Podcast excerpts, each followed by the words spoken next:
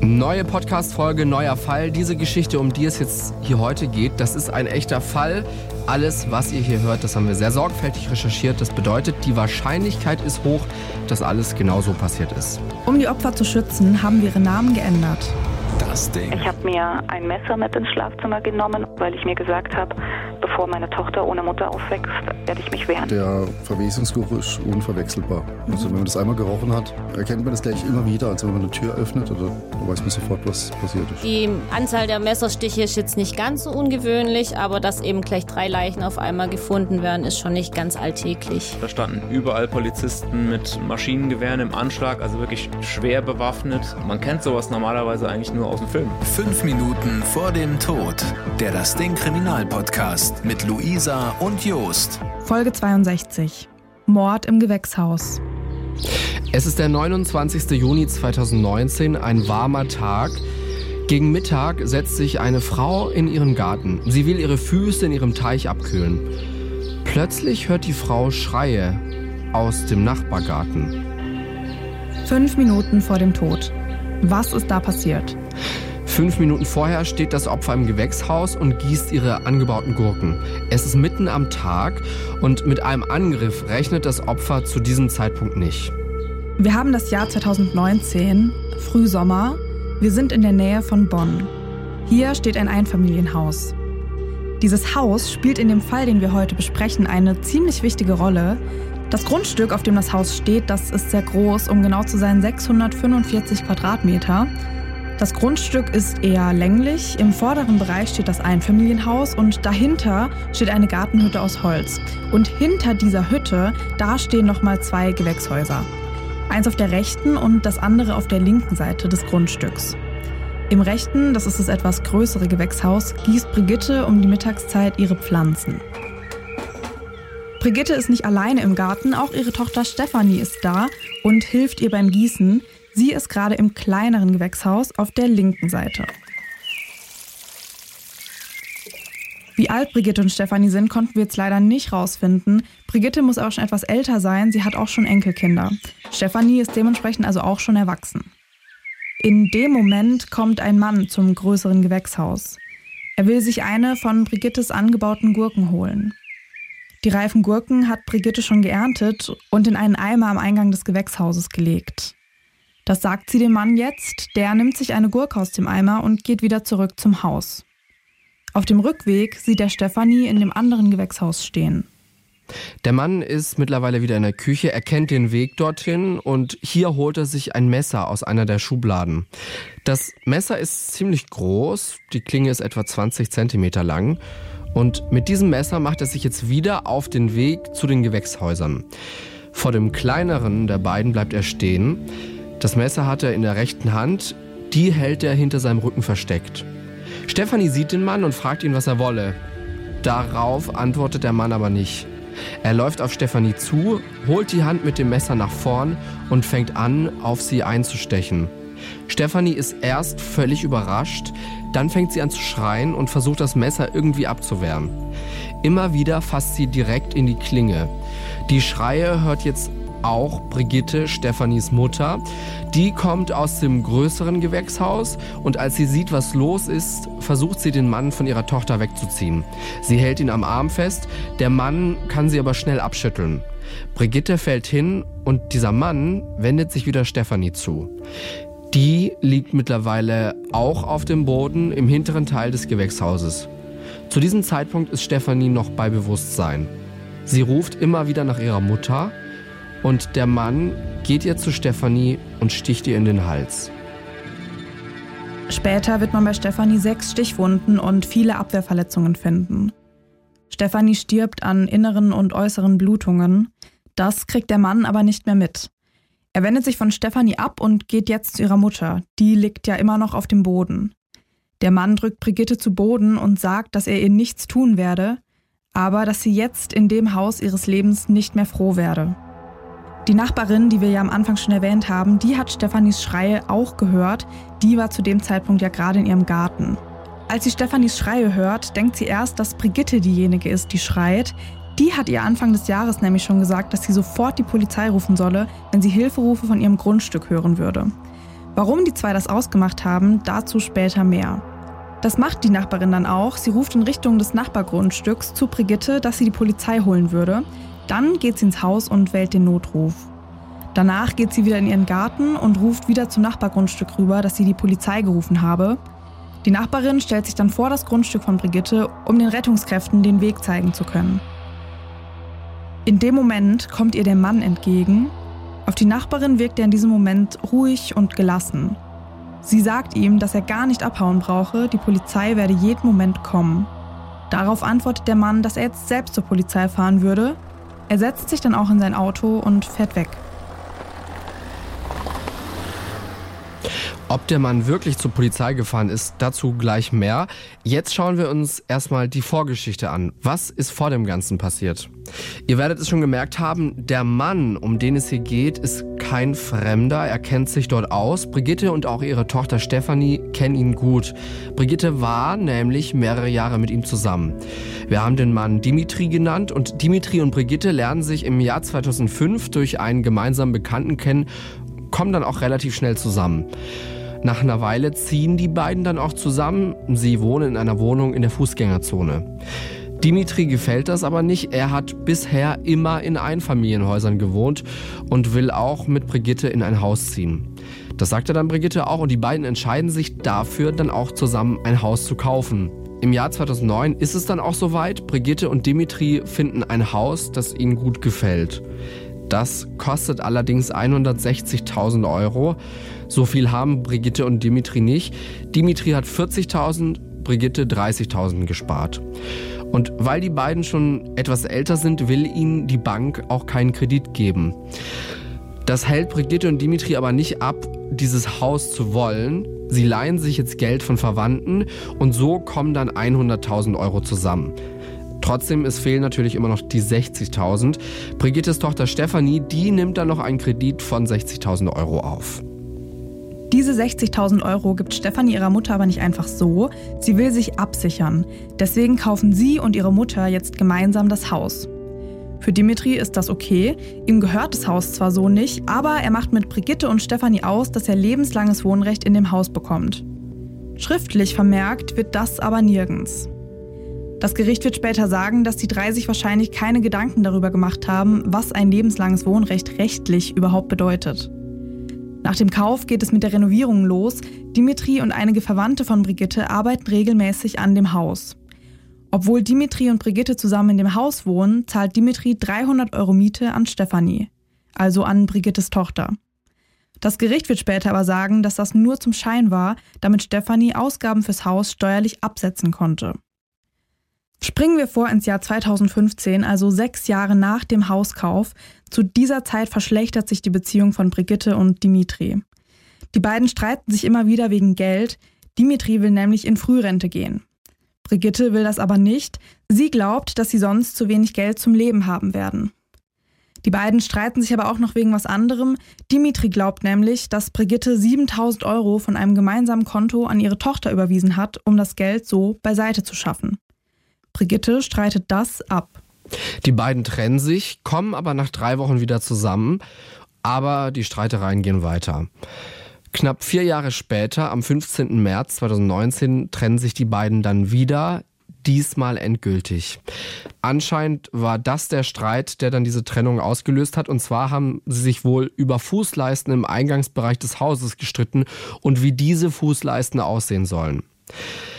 Jetzt haben die beiden nach der Trennung natürlich ein Problem, und zwar das Haus. Das gehört Dimitri zwar nicht, aber er hat 40.000 Euro in die Renovierung gesteckt. Und handwerklich hat er auch viel am Haus gemacht.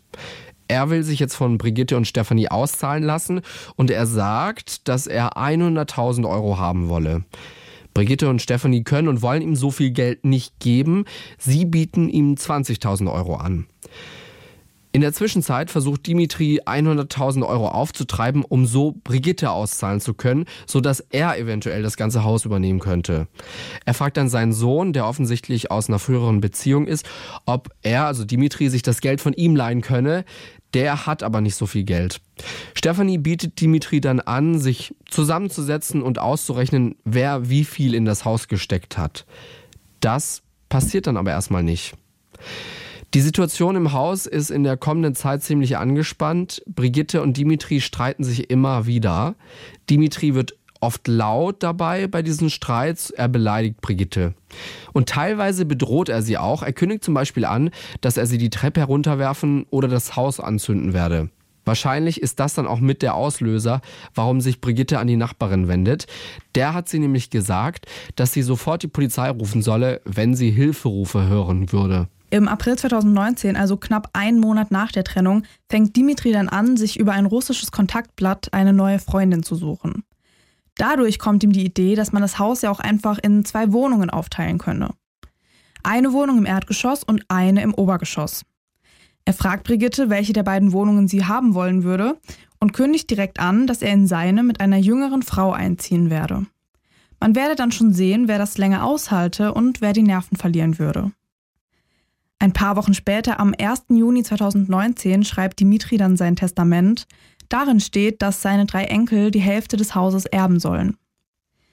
Mitte Juni will sich Stefanie dann wieder mit Dimitri zusammensetzen und wie angekündigt ausrechnen, wer wie viel Geld in das Haus gesteckt hat. Dimitri will das aber nicht mehr. Er sagt Stefanie, dass er im Haus wohnen bleiben wolle. Stefanie bietet Dimitri 50.000 Euro als Ausgleichszahlung an und macht ihm klar, dass er nicht im Haus bleiben könne. Er habe keine Rechte an dem Haus und könne jederzeit rausgeschmissen werden. Das ärgert Dimitri, aber er bleibt ruhig. Für ihn steht fest, dass er nicht ausziehen wird. Stefanie merkt, dass sie so nicht weiterkommen. In den Tagen nach dem Gespräch geht sie zu ihrem Anwalt. Er soll Dimitri im Namen von Brigitte dazu auffordern, das Haus zu verlassen. Mittlerweile ist es Ende Juni und am 26. Juni, das ist ein Mittwoch, telefoniert Dimitri mit seiner Tochter und einem seiner Enkel. Als sein Enkel ihn fragt, wann er mal wieder zu Besuch kommen würde, antwortet Dimitri spontan, dass er am Wochenende vorbeikommen würde. Am Freitag, am 28. Juni bekommt Dimitri ein Schreiben von Stefanis Anwalt. Darin steht, dass er innerhalb von drei Wochen das Haus verlassen soll. Er habe kein offizielles Wohnrecht. Das Haus würde Brigitte und Stefanie gehören. Und da steht in diesem Schreiben auch noch, dass er Brigitte auf Russisch als Schlampe und als letzte Ratte beleidigt haben soll. Er soll deswegen jetzt eine Unterlassungserklärung abgeben und er soll die Anwaltskosten knapp 500 Euro zahlen. Nachdem er dieses Schreiben gelesen hat, da macht er erstmal nichts. Dimitri fährt wie geplant zu seiner Tochter. Da angekommen, bittet er sie dann, ihm den Brief zu übersetzen. Er kann zwar fließend Deutsch, behördliches Schreiben, also dieses Behördendeutsch und, und diese rechtlichen Formulierungen, das versteht er aber nicht so gut. Dimitris Tochter erklärt ihm dann, was in diesem Brief steht und was das bedeutet. Das alles nimmt er scheinbar ziemlich gelassen auf. Zu seiner Tochter sagt er, dass er dann eben zu seiner Schwester ziehen werde. Dimitri will dann, dass seine Tochter sich in sein Online-Banking-Konto einloggt und sein Gespartes an seine drei Enkel überweist. Auf dem Konto sind 15.000 Euro, also 5.000 Euro dann für jeden Enkel. Seine Tochter will das erst nicht machen, aber Dimitri erklärt ihr daraufhin dann, dass er das Geld für ein neues Auto gespart habe. Wenn er zu seiner Schwester ziehen würde, würde er das aber nicht mehr brauchen. Das akzeptiert seine Tochter und überweist das Geld dann an die drei Enkel. Der nächste Tag ist ein Samstag. Es ist der 29. Juni, der Tag der Tat. Dimitri frühstückt morgens mit seiner Tochter und seinen Enkeln. Er spielt mit seinen Enkeln, sagt dann aber, dass er zeitig losfahren wolle, weil die Klimaanlage in seinem Auto kaputt sei und es mittags deswegen zu heiß wäre. Er sagt seiner Tochter, dass er in der nächsten Woche wiederkommen würde, um Werkzeug und ein paar von seinen Sachen bei ihr zwischenzulagern. Zurück zu Hause ruft Dimitri seine Tochter vom Festnetz aus an, die geht aber nicht ran. Als Brigitte Dimitri sieht, ist sie ziemlich überrascht. Sie dachte, dass er erst am Sonntag zurückkommen würde. Sie will heute, also am Samstag, eigentlich was mit Stefanie unternehmen. Die soll sie am Abend dann zu Brigittes Schwester fahren. Weil die Situation mit Dimitri immer angespannter wird, will Brigitte nicht mehr mit ihm in einem Haus schlafen und kommt deswegen bei ihrer Schwester unter. Dimitri fährt dann erstmal zum Einkaufen. Um 12.30 Uhr ruft seine Tochter dann auf dem Festnetz zurück. Brigitte geht ran und sagt ihr, dass ihr Vater nicht da sei. Sie fragt sie dann auch, warum Dimitri schon so früh wieder zurück sei. Dimitris Tochter erzählt Brigitte dann von ihrem Gespräch und dass Dimitri wahrscheinlich nur seine Sachen abholen wolle. Wenig später kommt dann Stefanie vorbei. Sie und Brigitte wollen zusammen auf den Friedhof gehen, an das Grab von Stefanis Vater. Davor wollen sie aber erst noch die Gurken in den Gewächshäusern gießen. Stefanie und ihre Mutter gehen dann in den Garten und kurze Zeit später kommt Dimitri vom Einkaufen zurück. Er trinkt zwei Flaschen Bier und brät sich ein paar Würstchen an und dazu will er ein paar Gurken aus dem Garten essen. Er geht zu den Gewächshäusern. Dann passiert diese furchtbare Tat, dass Dimitri in den Garten geht, sich die Gurken holt, dann zurück in die Küche läuft, dort das Tatmesser holt und wie wir es schon am Anfang mitbekommen haben, bringt er Stefanie dann um. Als der Rettungsdienst um 13.11 Uhr kommt, ist Dimitri schon weg. Stefanie kann nicht mehr geholfen werden und um 13.24 Uhr stellt der Notarzt dann ihren Tod fest. Dimitri ist in der Zwischenzeit aber wirklich zur nächsten Polizeiwache gefahren und da legt er dann beide Arme auf den Tresen und sagt zu dem Polizisten, der da am Eingang sitzt, dass er seine Stieftochter getötet habe. Er wird festgenommen und muss einen Atemalkoholtest machen und kurze Zeit später, so um 14.22 Uhr, wird dann ein Blutalkoholtest gemacht. Der ergibt einen Wert von 0,54 Promille. Vor Gericht steht dann später fest, Dimitri ist uneingeschränkt schuldfähig, also voll schuldfähig. Nach der Tat geht es Brigitte, ja, das war zu erwarten, natürlich sehr schlecht. Sie ist in Therapie und hat Schlafprobleme. Sie sagt, dass sie oft davon träumt, wie Dimitri und Stefanie neben ihrem Bett stehen. Brigitte wohnt immer noch in dem Haus und um ihr zu helfen, ist ihr Sohn bei ihr eingezogen. Auch Stefanis Mann ist in Therapie. Er kann seit der Tat nicht mehr arbeiten und musste sein Gewerbe aufgeben. Es kommt dann zum Prozess vor dem Bonner Landgericht. Vor Gericht macht Dimitri eine ausführliche Aussage. Er erzählt von seinem Werdegang und räumt die Tat direkt am Anfang ein. Vor Gericht sagt dann auch ein psychiatrischer Sachverständiger aus, Dimitri habe keine psychische Krankheit, während der Tat habe er sich auch nicht in einem Wahn befunden. Dimitri sagt vor Gericht zwar, dass er vermutet, dass er in der JVA vergiftet werden würde. Diese Aussage sieht der Sachverständige aber als Bewältigungsmechanismus, um irgendwie mit seiner Tat und der bevorstehenden Haft fertig zu werden. Es geht dann auch um Dimitris Charakter. Er selbst beschreibt sich als aufbrausend. Und auch Brigitte sagt aus, dass Dimitri gegenüber Nachbarn, Falschparkern oder auf Ämtern gerne mal laut werden konnte. Gegenüber Stefanie sei sowas aber nie vorgekommen. Als junger Mann sei er außerdem auch mal wegen einer Körperverletzung verurteilt worden. Am 3. Dezember 2019 wird dann das Urteil verkündet. Dimitri wird wegen Mordes zu einer lebenslangen Freiheitsstrafe verurteilt. Einer der Nebenkläger ist zwar in Revision gegangen, die wurde aber als unzulässig verworfen.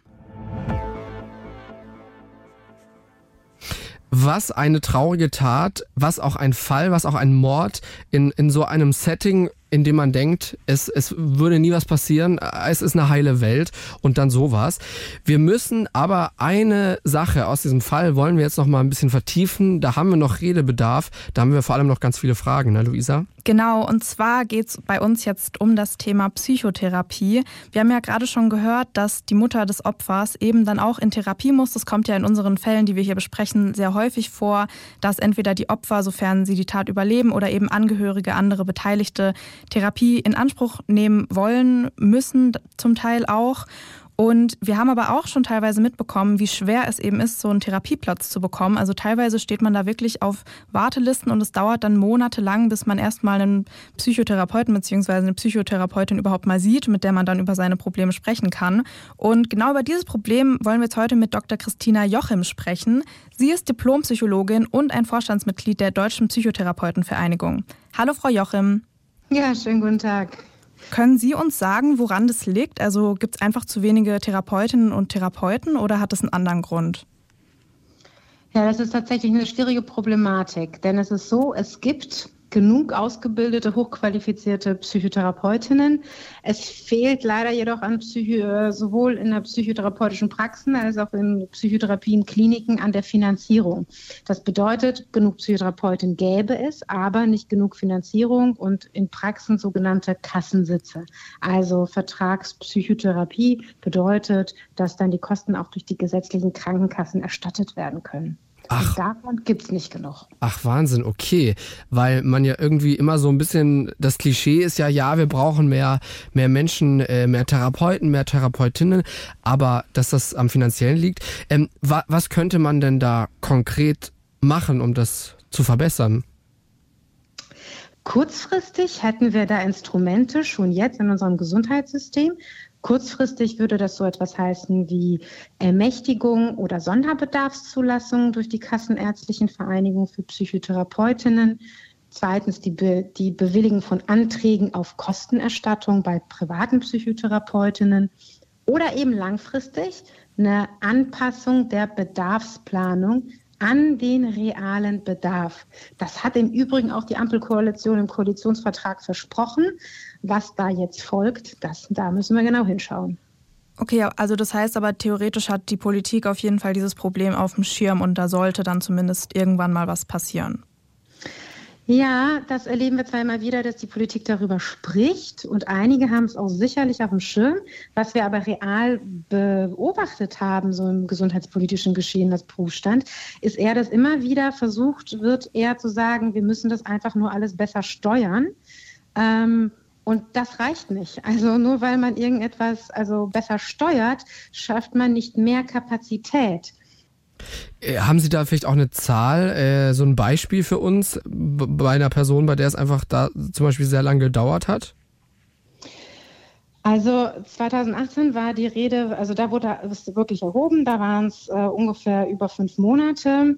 Ähm, mit der Corona-Pandemie hat sich die Situation noch weiter verschärft. Das hören wir von Kolleginnen. Also auch da haben wir äh, eine Umfrage gemacht. Also haben wir 60 Prozent mehr Anfragen in den Psychotherapiepraxen, im Kinder-Jugendbereich 60 Prozent. Im Erwachsenenbereich sind es 40 Prozent mehr Anfragen. Und aktuelle Zahlen gibt es dazu nicht. Aber jetzt so hier aus meiner persönlichen Erfahrung warten Menschen locker mehr als ein halbes Jahr deutlich mehr auf einen Psychotherapieplatz.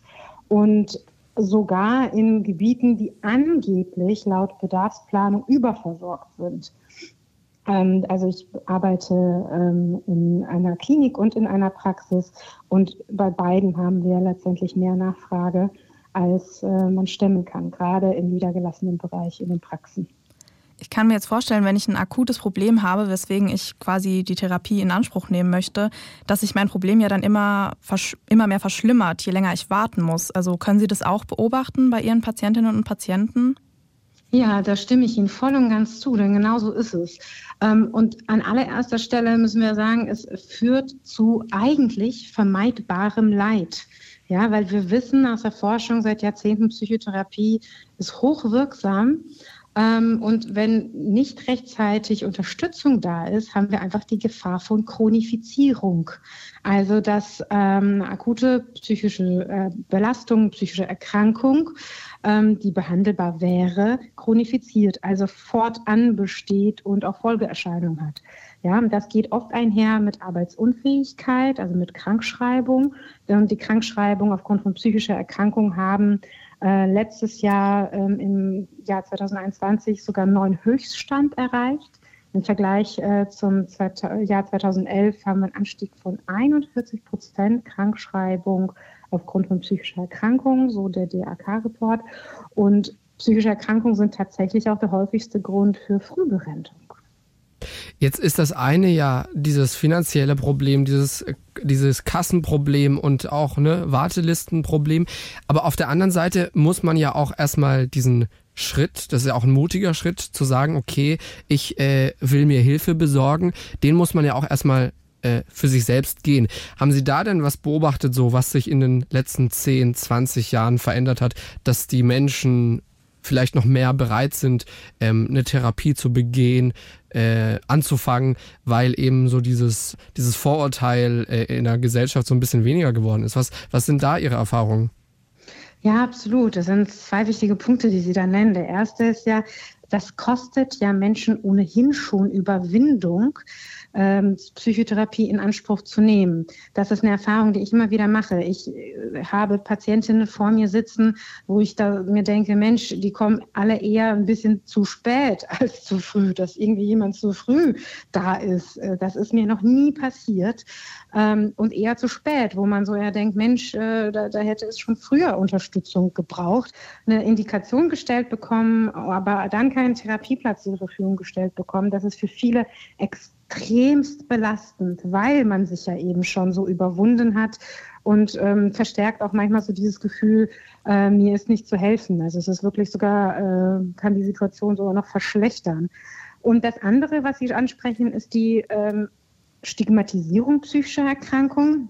Das ha haben wir heute noch ganz aktiv als Thema. Es ist jetzt ähm, mit psychischen Erkrankungen wird anders umgegangen, auch heute noch, äh, als im Vergleich mit somatischen, also körperlichen Erkrankungen. Also stellen Sie sich das Szenario vor, Mensch, äh, Herzinfarkt, ja, kommen Sie in einem halben Jahr wieder. Also psychische Erkrankungen sind auch potenziell ähm, es gibt also das Thema Suizid. Ähm, die haben wirklich auch äh, ja, ein hohes Risiko, manche Erkrankungen für Suizid. Und da diese, dieses Problem der Stigmatisierung führt halt dazu, dass wir leider psychische Erkrankungen weniger ernst manchmal nehmen oder auch nicht unterscheiden können, als aber ähm, so körperliche Erkrankungen. Aber, und das ist, glaube ich, das, was Sie auch meinten, Gott sei Dank hat sich hier echt was getan in den letzten 20 Jahren. Also wir sprechen deutlich mehr darüber als früher. Und ganz besonders, so ist meine Wahrnehmung in den letzten zwei Jahren.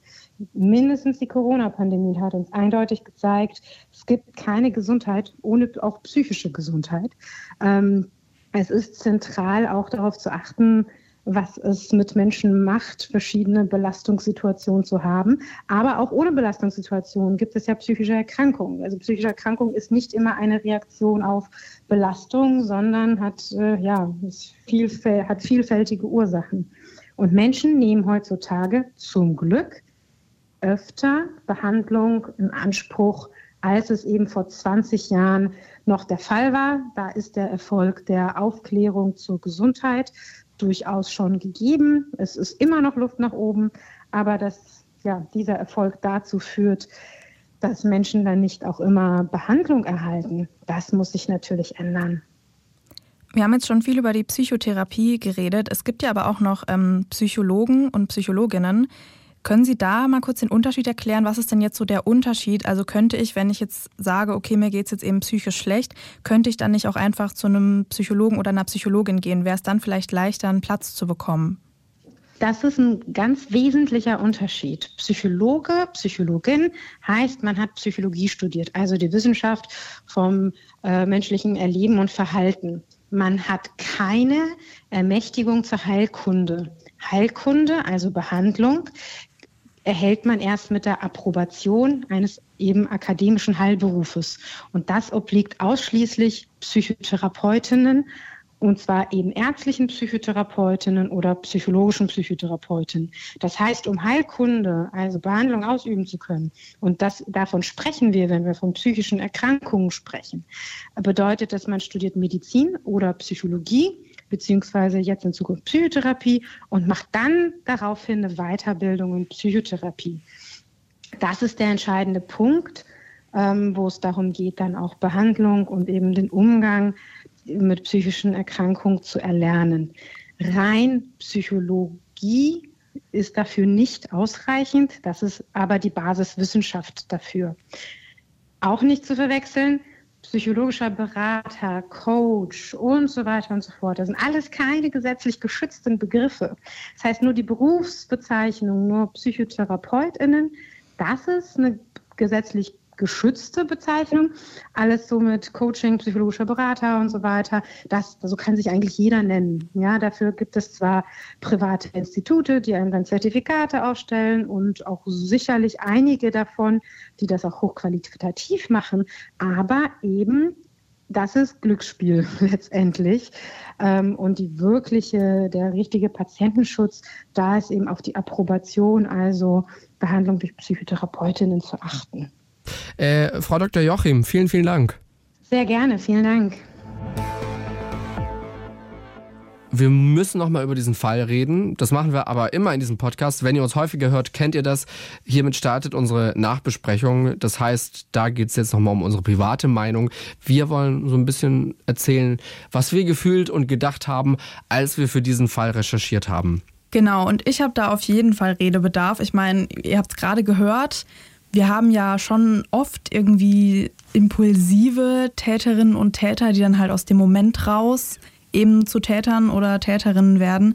Aber das, ja, also einen Menschen umzubringen wegen so einer Hausgeschichte, sowas hatten wir tatsächlich noch nie und finde ich schon auch sehr krass. Ich muss aber sagen. Also natürlich, ich möchte keinen, keinen Tötungsdelikt entschuldigen und das ist natürlich immer immer ein Schritt zu weit.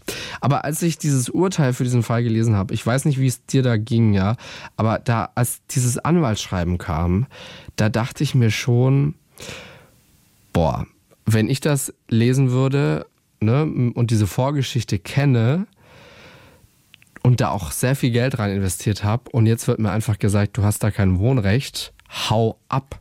Also ja. Das ist schon echt hart gewesen. natürlich, die Situation ist schlimm, wenn man sich überlegt, man kauft mit seiner Partnerin, seinem Partner ein Haus und plant dann natürlich dafür immer drin zu wohnen.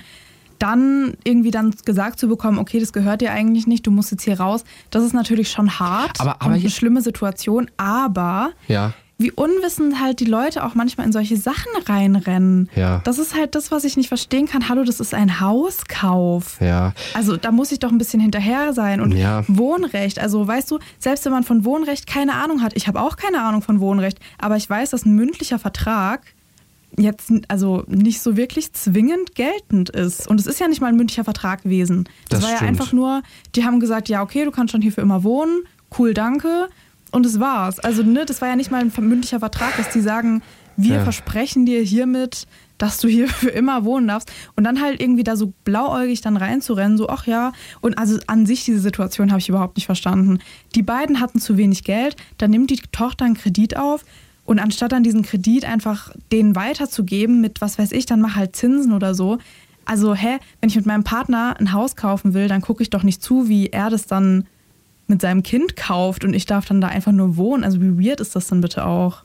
Ich muss aber sagen, guck mal, jetzt, wir nehmen mal an, das wissen wir jetzt nicht, aber ich gehe jetzt mal davon aus, dass dieser Hauskauf zu einer Zeit passiert ist, als alles noch einigermaßen okay war und alles noch einigermaßen schön und da hoffentlich vielleicht auch noch Liebe war, ja. Und in so einem Moment, wenn du dann ankommst mit, ähm, Schatz, übrigens, ich will, dass wir hier diesen Vertrag unterschreiben. Ich will, dass das hier also ganz klar geregelt ist, dass mir das hier auch gehört. Es ist, das ist schwer, weißt du, es ist nee, schwer. nein, nein. Luisa, weißt du, ich glaube, ich glaube, da sind wir uns nicht einig, weil Nee, da sind wir uns wirklich nicht einig. Guck mal, ich habe auch schon sehr lange einen Freund. Also wirklich, wir sind jetzt dieses Jahr neun Jahre zusammen und ich würde trotzdem jederzeit einen Ehevertrag unterschreiben.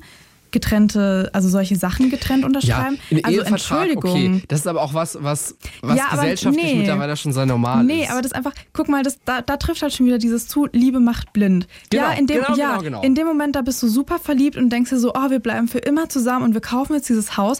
Aber Leute, Aber- also wir sind doch jetzt alle keine fünf Jahre Ja, alt mehr. Es kann stimmt. immer schief gehen. Genau. Und dann musst du dich absichern. Aber du denkst erstens, so erkläre ich mir das und ich, ich kann es auch ein Stück weit nachvollziehen, ist du denkst, ach, wir, wir sind so verliebt, wir verstehen uns so gut. ja, aber das ist halt dämlich. Das, das interpretiere, ich da jetzt, interpretiere ich da jetzt einfach mal rein, das kann ich jetzt nicht belegen, aber wir, es, es, wir verstehen uns so gut und ich vertraue da einfach. Genauso wie du einer Person vielleicht vertraust, dass sie nicht fremd geht. Ja, das ja, ist ja auch eine natürlich. Vertrauenssache. Also Vertrauen ist wichtig in einer, Be in einer Beziehung, aber das hat ja jetzt auch nicht wirklich was mit Vertrauen zu, so, zu, zu tun, wenn du dich selber absicherst. Luisa, was ich nur sagen will, also natürlich, die vernünftige, erwachsene Lösung ist natürlich zu sagen, okay, wir setzen uns jetzt hier hin, lass uns das bitte hinter uns bringen, es ist unangenehm.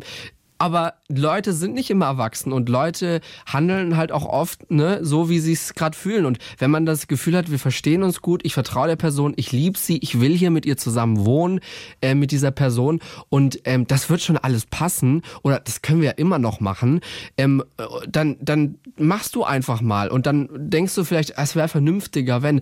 Aber ich will jetzt auch nicht heute Abend so eine schlechte Laune heute Abend machen, indem ich sage, ähm, Schatz, übrigens, ich habe hier noch mal was von irgendeinem Anwalt äh, äh, aufschreiben lassen, ähm, 13-seitiges Dokument, in dem ich dir indirekt unterstelle, dass du irgendwann dich von mir trennst Das- und mit ja. dem Haus abhaust. Verstehst du, was ich meine? Ja, aber das ist doch keine Unterstellung. Natürlich sind diese rechtlichen Sachen ungeil, aber Steuern sind auch ungeil. Es gehört zum Leben dazu.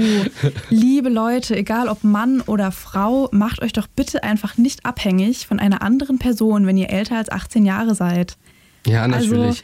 Also, weißt Ich- du, bei, ich- bei Frauen sagt man das immer so, weil davon sind wir jetzt schon ein bisschen weg als Gesellschaft, dass man einfach nur heiratet und dann nur Frau ist und dann komplett abhängig vom Geld des Mannes ist. Aber in dieser Situation sieht man ja, dass es auch andersrum passieren kann. Und deswegen, egal wie lange ihr zusammen verheiratet, whatever seid, macht euch doch bitte einfach nicht abhängig von einer anderen Person. Natürlich, ihr seid verliebt und ihr sollt eurem Partner auch vertrauen, aber also es gibt doch gewisse Dinge, die ja auch rechtlich geregelt sind. Also das hat der Staat ja nicht umsonst irgendwie so gesagt. Und das, was du jetzt auch gerade meintest, ich verstehe das nicht in Filmen. In Filmen ist es immer so ein Riesending. Da will dann irgendeine Partei einen Ehevertrag und dann ist da dieser krasse Streit ausgebrochen, wo ich mir so denke, hä, also sollte ich jetzt beleidigt sein, weil du einen Ehevertrag von mir willst oder sollte ich nicht eher beleidigt sein, weil du jetzt so einen Aufstand machst, dass ich einen will? Weil dadurch, dass die andere Person so einen Aufstand macht, heißt es ja eigentlich viel eher, okay, die Person hat Angst, Geld zu verlieren dadurch. Ja, aber in einer gesunden Beziehung und äh, wenn man ra rational und vernünftig und erwachsen handelt, äh, ich gebe dir da überall recht, aber es ist ja auch so, viele Beziehungen sind nicht ganz so, wie sie sein sollten. Die sind Ne, du, du merkst es ja selbst in deinem Umfeld. Bei manchen Leuten denkt man so, die haben eh so eine strange Beziehung. Oder, Ja. weißt du, und die machen dann sowas einfach nicht. Also, was ich nur sagen will, Luisa, ich verstehe das, was du sagst und ich, ich, ich finde das natürlich auch vernünftig und das ist sozusagen der Weg, wie man ihn natürlich gehen sollte und was man machen sollte. Aber ich verstehe halt auch, dass Leute, ich kann es zumindest nachvollziehen und nachempfinden ein Stück weit, dass Leute eben sagen, ja, das passt schon. Weißt du, was ich meine? Also ich, weiß, aber, was du meinst, aber nachvollziehen kann ich nicht so wirklich, weil es gibt einfach Sachen im Leben, die sind so wichtig, da setze ich mich nicht einfach hin und sage, ach ja, das wird schon passen. Ich weißt du, das kann ich jetzt sagen, wenn du mich fragst, welche Reissorte du kaufen sollst, dann kann ich sagen, ja, kauf irgendwas, ist mir egal. Aber doch nicht, wenn es um so Verträge und Hauskauf und so geht. Also weißt du, da setzt du dich dann halt mal einen Abend hin, das ist dann unromantisch, dann ist an dem Abend halt kein Candlelight-Dinner angesagt, sondern Verträge unterschreiben. Dann könnt ihr am nächsten Tag und all die anderen Nächte und Tage danach könnt ihr dann von mir aus morgens bis abend Candlelight-Dinner machen und romantisch sein und euch lieb haben. Aber solche Sachen müssen halt einfach gemacht werden. Also ihr müsst euch doch irgendwo absichern. Das soll jetzt auch gar nicht irgendwie verallgemeinern klingen oder so, sondern also ich beziehe mich da jetzt wirklich nur auf diese spezifische Situation, weil ich die halt echt gar nicht nachvollziehen kann. Weil ansonsten, ich meine, ja, mir ist schon klar, dass es verschiedene Situationen gibt, in denen man vielleicht mit einem Partner oder einer Partnerin zusammenzieht.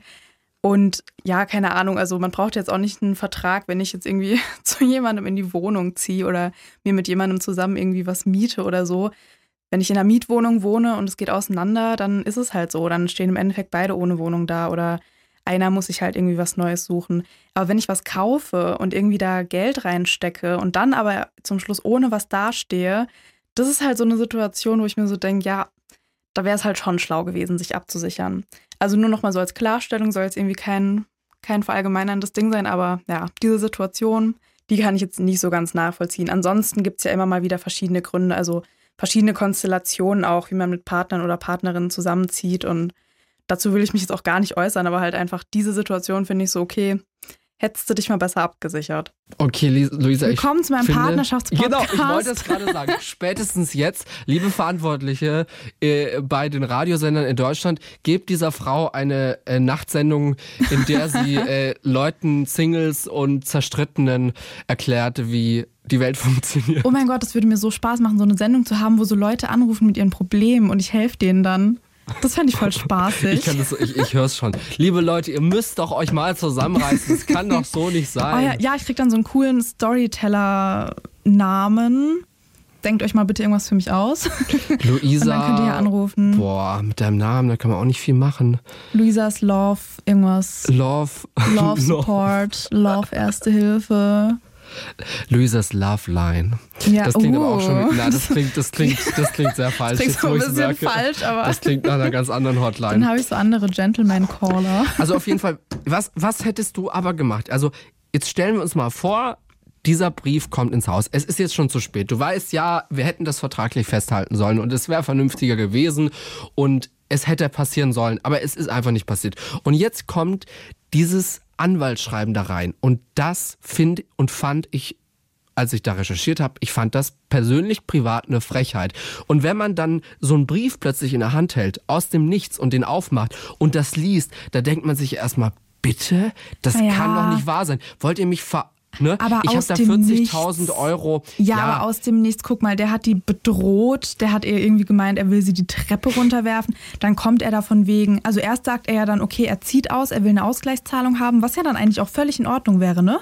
Ja. Also, ne, dann bekommt er sein Geld quasi zurück und kann sich was Neues suchen.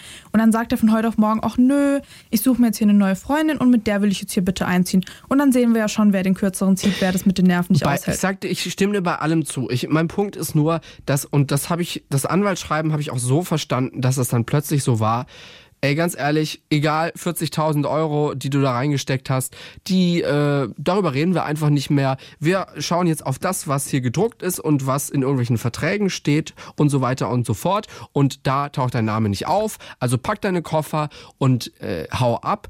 Egal, was du hier schon in dieses Haus reingesteckt hast, du bist hier nicht mehr erwünscht. Und übrigens hier, das Anwaltsgeld darfst du auch noch gerade selbst zahlen. Darum geht's mir einfach. Ja, weißt was ja natürlich, die Situation ist sehr krass und das sage ich ja auch gar nicht. Und ich in der Situation, ich hätte erstmal du anderen Nervenzusammenbruch. Aha. Und dann hätte ich mir einen Anwalt gesucht, und halt, um halt zu gucken, ob man wenigstens dieses Geld von der Renovierung wieder zurückbekommt. Oder ob man da vielleicht auch einfach, weißt du, eine ähm, freundschaftliche Lösung findet, weil also die Stefanie und so, die waren ja schon bereit, eben über diese Ausgleichszahlung zu sprechen. Und dass man da vielleicht nochmal einen Sch- Schritt zurückgeht und sagt, okay, er kriegt jetzt diese Ausgleichszahlung und kann dann irgendwie was Neues damit starten. Also so wäre ich halt vorgegangen. Aber er wirkte halt dann halt auch sehr stur mit diesem, er will da jetzt unbedingt bleiben und so.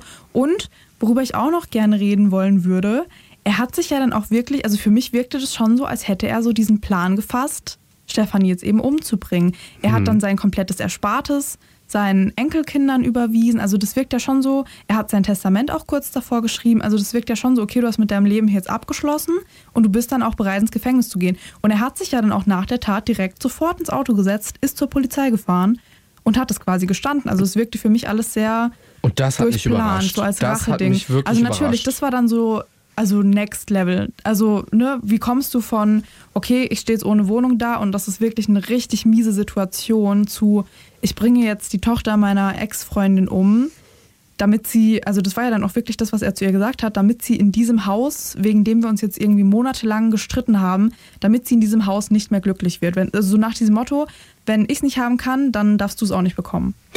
Also, es, es ist wirklich furchtbar und ich, ich will auch diesen Typen um Himmels Willen nicht verteidigen. Aber es war, und das zeigt es mal wieder, es war eine wirklich schlechte Ausgangslage, in der er da war. Ja, Haus weg, Geld weg. Er ist jetzt auch nicht unschuldig. Schon davor hat er auch ordentlich das angeheizt. Aber das war vielleicht auch so eine Art Verzweiflungstrotzreaktion, ne? dass man ihm da versucht, das wegzunehmen. Also wie gesagt, das ist natürlich alles äh, absolut furchtbar gelaufen. Aber es zeigt, er war jetzt in einer Situation, er wurde da in die Ecke gedrängt. Er hat selbst auch Sachen gemacht, aber er hatte vielleicht dann auch nicht mehr viel zu verlieren. Und dann plötzlich, das haben wir auch schon von unserem forensischen Psychiater, ähm, letztes Jahr war das, glaube ich, in der Folge gelernt, wenn die Lebensumstände, die Lebenskonstellationen plötzlich so sind, dass es irgendwie nicht mehr viele Alternativen sind oder dass das plötzlich eine plausible Alternative für dich ist, aus dieser Situation so rauszukommen, diese Situation so zu beenden, indem du einen Mord in Betracht ziehst, dann kann das plötzlich schneller gehen, als man denkt. Dann ist man plötzlich schneller fähig zu einem Mord, als man sich das selbst vielleicht eingestehen wollen würde.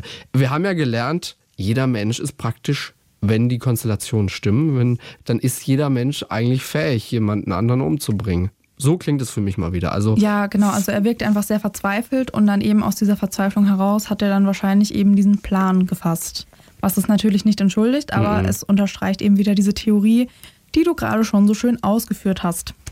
Das bringt mich zu meinem nächsten Punkt. Wir haben, wir haben heute wirklich sehr viel, also ich habe heute sehr viel, worüber ich reden möchte bei diesem Fall. Und zwar über die Fußleisten. Wir haben es ja vorhin schon so ein bisschen Mhm, ja. angesprochen. Laut Urteil war das wohl dieser letzte ähm, Streit, nachdem es dann wirklich zur Trennung kam. Also quasi die Frage, was für Fußleisten machen wir in unseren Gang ja. und wie sollen die aussehen? Und es wirkt total äh, lächerlich eigentlich, aber ich habe neulich auch auf Instagram sowas gesehen. Da, ja, genau, das war so, eine, so, Ja. ein, so, ein, so ein Thread, wo Leute halt geschrieben haben, okay Leute, was war der Grund, warum ihr euch von eurem Langzeitpartner getrennt habt? Und wirklich, da kam die banalsten Sachen zusammen. Die eine meint dann irgendwie, ihre Großeltern, die waren 50 Jahre verheiratet und ihre Oma hat sich dann letztendlich getrennt, weil ihr Opa die falsche Wurst gekauft hat. Nein. Und, und halt solche Sachen, es kamen nur solche Sachen. Und voll viele haben dann halt auch so geschrieben, ja, weißt du, nach irgendwie so 10, 20, 30, 40, 50 Jahren, da hast du dir dann irgendwie schon so viel anhören müssen, da hast du schon so viel zusammen durchgemacht. Und wenn du dann wirklich so an diesem Punkt bist, dann reicht ja wirklich schon dieses banalste Zeug, um das Fass eben sprichwörtlich zum Überlaufen zu bringen. Aber ja, es macht dann schon Sinn, vor allem, weil die hatten ja auch davor so viel Streit, eben wegen diesen Geldgeschichten. Und da waren ja dann auch schon Vertrauensprobleme da, weil er ihr ja irgendwie unterstellt hat, Geld da beiseite zu schaffen. Und ihr war es nicht recht, dass er in Frührente gehen will. Also die hatten da ja schon ganz viele Mhm. andere Streitereien und dann. Die falsche man, Wurst gekauft, das ist, Ja. was soll denn das, Leute? Aber ich glaube, das ist halt, wenn man sowieso schon in einer unglücklichen Beziehung ist oder halt in einer Beziehung, in der du dich ständig streitest. Und dann noch hast die du halt Wurst irgendwann, kommt. ja, dann, dann, also nee, wenn du die falsche Wurst kaufst, du. Oh Mann, oh Mann, oh Mann, ey. Okay, das zeigt mir aber auch einfach mal wieder, man muss für gesunde und gute Beziehungen einfach auch sehr viel Arbeit investieren. Ja, und also ganz ehrlich, manchmal soll es halt auch einfach nicht sein. Ja. Also ich will jetzt hier auch nicht zu philosophisch werden, aber manchmal ist es halt einfach nicht der richtige Zeitpunkt oder auch nicht die richtige Person, weil mit der richtigen Person sollte es jetzt auch nicht so, so schwierig sein. Ich habe mal, da war ich noch etwas jünger, habe ich auch auf Instagram gelesen, wenn du jeden Tag weinst wegen einem Mann, solltest du ihn verlassen, weil dann datest du nicht einen Mann, sondern eine Zwiebel. Bitte was? Ach so, weil du weinen musst. Oh Gott, Ja, ja. das ist ja furchtbar, der Spruch. Ich fand das witzig. Denk, jetzt jetzt Also, mal, das ist naja. wieder wirklich philosophisch und das ist auch so, weiß ich nicht. Ähm, ich lebe in meiner in meiner heilen Welt und bin 15 Jahre alt. Glaubst du an, dass es die eine Person gibt? Ja, Echt? ja, Okay, da bin ich anscheinend Realist. Ich nämlich nicht. doch. Und ich habe meine auch gefunden. Okay, und jetzt bitte so romantische Musik deinem, einblenden. ja bitte, und es sollte deinem Freund zu denken geben, dass du daran nicht glaubst. Nein, Warum glaubst du denn absolut- daran nicht? Ich bin glücklich, aber ich, ich bin einfach, glaube ich, bei sowas Realist und sehr nüchtern und sag einfach, nein, du musst einfach nur eine kompatible Software äh, für dein Handy finden und das war's. Und dann musst du sehr viel arbeiten, wenn du Ja, sagst, du liebst die Person. Die perfekte Person, das hat meine Mutter schon natürlich, früher gesagt. niemand Du wirst ist nie perfekt. jemand Perfektes finden. Aber die perfekte Person ist doch die, die du bedingungslos liebst, auch eben weil sie unperfekt ist. Wenn du diese eine Person, wenn ich meinen Freund nie getroffen hätte, dann hätte ich aber trotzdem jemand anderes gefunden. Weißt du, was ich meine? Ja, aber dann das hättest du dich ich von dem wieder getrennt und dann irgendwann deinen Freund getroffen. Weil Okay, das glaub ich ja, ja, komplett doch, gar doch, nicht. doch, doch, das ist nämlich Teil der Theorie. Man findet die Person, die für einen bestimmt ist und manche finden das halt sehr früh im Leben und manche finden das halt eher spät im Leben. Und woher weiß ich, dass es die Person ist?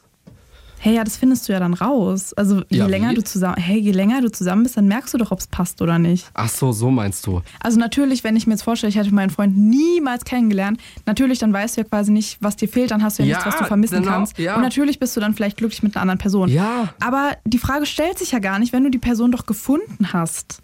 Ja, also natürlich. da- weißt du, da kann ich mir auch überlegen, wenn ich damals vor zweieinhalb Jahren nicht mein Praxissemester bei das Ding gemacht hätte, dann hätten wir jetzt diesen Podcast nicht. Oh mein Gott, dann hätte ich jetzt einen anderen Beruf, in dem ich glücklich wäre. Oh. Ja, genau. Gleiche Theorie, gleiche Theorie. Ja, aber so ist es halt nicht. Weißt du, dieses hätte, hätte, Fahrradkette, das bringt doch keinem weiter. Nein, aber siehst du, das ist beim Beruf genau das Gleiche, ja. Also, siehst du, wärst du in, einem ein, in dem einen Job bei einem einen Sender vielleicht nicht glücklich, wärst du es vielleicht bei einem anderen, weißt du? Aber das heißt ja nicht, dass ich für das Ding bestimmt bin. Weißt du, dass, dass ich auf die Welt gekommen bin und, weißt du, schon so ein das Ding-Kleber auf meiner Stirn hatte. Ich bin bestimmt für das Ding. So, verstehst du, wie ich meine? Ja gut, also wenn, wenn man das, das- jetzt nach diesem Motto auf alles Mögliche im Leben. Das aber geht- nee, nee, nee, aber, aber das, das trifft ja auch schon wieder so diese Theorie, dass alles im Leben schon so ein bisschen vorbestimmt ist Und das glaube ich auch alles nicht. so passiert, wie es sein soll, also wie es passieren Komplett soll. gar nicht. Glaube ich gar nicht. Ja, doch, das glaube ich schon so ein bisschen. Okay, aber, Aber schreibt uns das gerne mal, wenn ihr was jetzt für, was Wut für ein habt, Team ihr da seid. wenn Falls ihr überhaupt noch seid, zuhört. Also ich wenn, ihr meine, wenn ihr jetzt sagt, Jos, so hätte ich dich nicht eingeschätzt. Luisa, so hätte ich dich aber nicht eingeschätzt. Bitte schreibt uns. Apropos schreiben. Uns hat zum Beispiel geschrieben die Mary Lou, dass sie uns am liebsten beim Bahnfahren hört, beim Einkaufen oder beim Haushalt. Liebe Grüße, macht bitte weiter, so schreibt sie. Oder auch Michael hat uns geschrieben, wir hatten neulich mal gefragt, okay, könnt ihr uns erzählen, wie viel Blut hat so ein, ein Mensch im Körper? Und er meinte, also erwachsene Männer haben im Schnitt ungefähr sieben Liter Blut. Jetzt haben wir das auch gelernt. Sieben Liter, das ist schon Sowas habe ich mir auch ungefähr vorgestellt, ja. Ja, ich glaube, wir hatten damals auch in der Folge drüber geredet. Und auf Insta gibt es auch ein Posting dazu, seht ihr bei Kriminalpodcast. Und genau, also ich kann mich da nur anschließen, schreibt uns auch gerne. Und ja, damit sind wir jetzt am Ende dieser sehr langen Nachbesprechung auf angelangt. Der anderen Seite, auf der anderen Seite, es ist auch komisch, einen Podcast zu schreiben, so an sich. Ne? Ich frage mich auch immer wieder, warum Leute dem Radio schreiben. Naja, aber man schreibt ja nicht den Podcast, man schreibt ja uns. Und ich freue mich immer über Und wir lesen es halt wirklich und ja, wir freuen uns halt auch wirklich. Ich antworte euch auch allen. Und manchmal ist Luisa so, äh, guck mal, was hier jemand geschrieben hat. Oder Luisa schickt es so in die Gruppe mit unserer lieben äh, Redakteurin Isa. Kleines Shoutout an dieser Stelle. Diese Folge, was ist los mit dieser Folge? Ihr müsst wissen, es ist äh, ein, ein Dienstagabend, es ist halb neun, draußen ist es dunkel und wir sind schon ein bisschen durch. Aber das ist okay.